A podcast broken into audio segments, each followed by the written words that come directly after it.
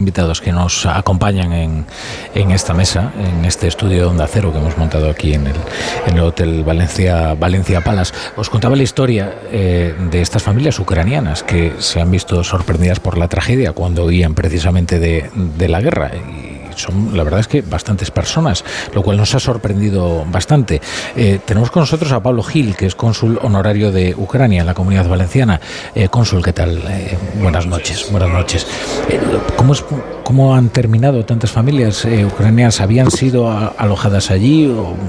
Bueno, es que al final cuando llegas a un país extranjero te sueles orientar por gente de tu propia comunidad.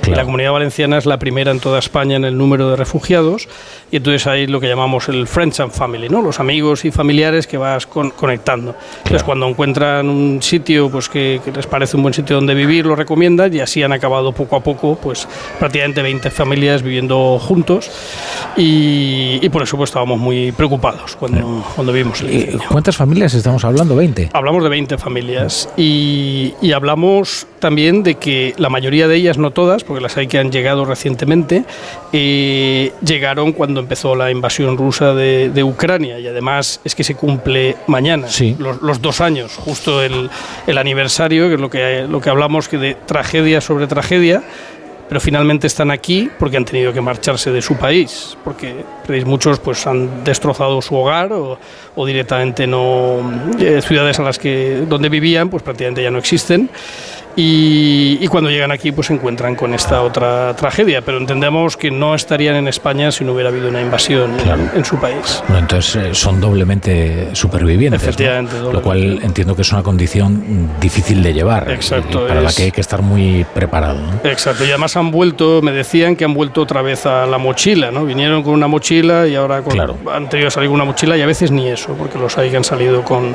las mascotas y el niño y no, y no tienen nada y otra vez empezar de cero, que Exacto. es lo que ocurrió. Eh, antes hablábamos además con el equipo de psicólogas que están atendiendo eh, ese primer impacto ¿no? y cómo trabajan para que esas personas recuperen la estabilidad mental.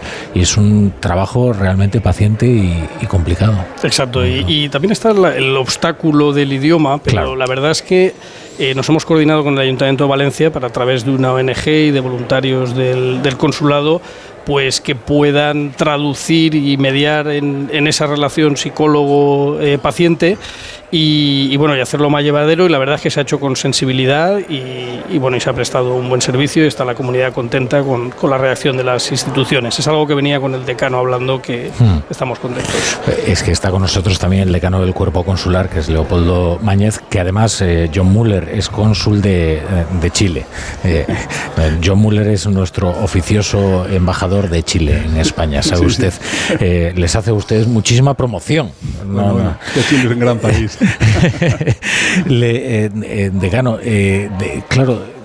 No, es un caso único, ¿no? El de estas familias ucranianas que, bueno, encuentran acomodo en este edificio y se produce, ya, digamos, un efecto llamada, ¿no? De personas que dicen, oye, aquí se está muy bien, ¿no? Y se agrupan ahí. Hay otras familias extranjeras que habían encontrado allí su lugar, ¿no? Sí, bueno, saludo en primer lugar a todos los oyentes de esta cadena y estamos aquí, yo estoy en mi calidad no solo de cónsul de Chile, sino como decano, evidentemente para asistir en la medida de lo posible a todas las personas que además de sus pertenencias se han quedado indocumentadas, claro. que no es un tema menor. ¿no? Hmm. Eh, Pablo tiene un trabajo arduo porque son 20 familias, a mí solo me afecta una chilena, está mi colega Perú con una chica peruana y estamos testando, porque claro, se lleva todo esto como muy confidencial, testando si hay algún otro extranjero mmm, afectado para prestarles asistencia. ¿no?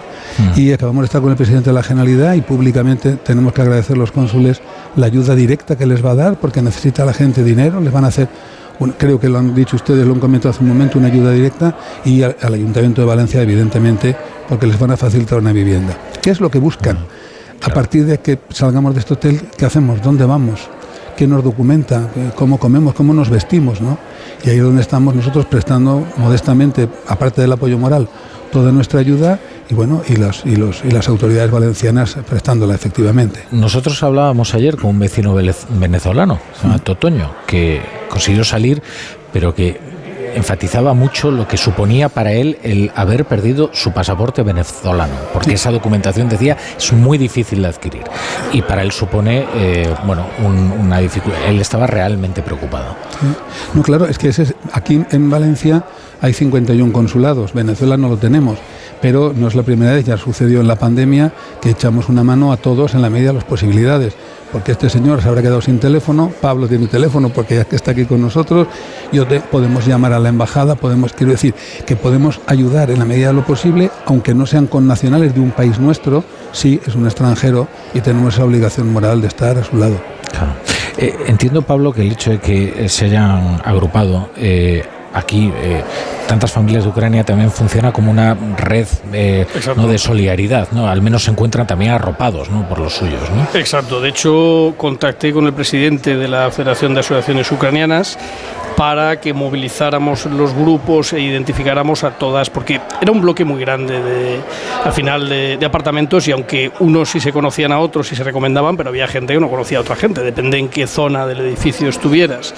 Entonces, para asegurarnos que convocábamos a todos, pues en los grupos de Telegram informativos que tenemos de la comunidad, eh, quedamos esta tarde mm, aquí para reunirlos a todos. Han venido, entendemos que prácticamente todos, porque no podemos saber si había más gente, igual que todavía, lamentablemente, pues no se puede saber porque está la policía científica en ello, pues las personas fallecidas quiénes son o de qué nacionalidad son pero al menos todos los que podamos, pues ir ya recogiendo el listado de necesidades, de a ver quién ha perdido, quién no tiene pasaporte, quién, quién hay, habrá que renovarle la residencia, el tema de los carnes de conducir, que es algo también, por cierto, que muchos han perdido su vehículo que estaba en el, en el aparcamiento y, y, eso en el caso de los ucranianos es especialmente doloroso porque es que muchos pues cogieron el coche y se vinieron conduciendo y, el coche es mucho más para ellos que, que a ser para nosotros, ¿no? en aquellas travesías que recordamos. Efectivamente, cruzando, cruzando Europa. Cruzando toda Europa. Y bueno, pues lo han perdido. Eh, eh, ayer precisamente nos destacaban algunos que lo primero que trataron era de recuperar el coche, en, que estaba en la misma finca pasa es que, claro, se encontraron un riesgo, verdaderamente brutal. Efectivamente. Pues eh, Pablo Gil, Leopoldo López, eh, cónsules, les agradezco mucho que hayan estado con nosotros. Muchas gracias a ustedes. A ustedes, Muchas gracias. Bueno, estas son las dificultades ¿no? de las que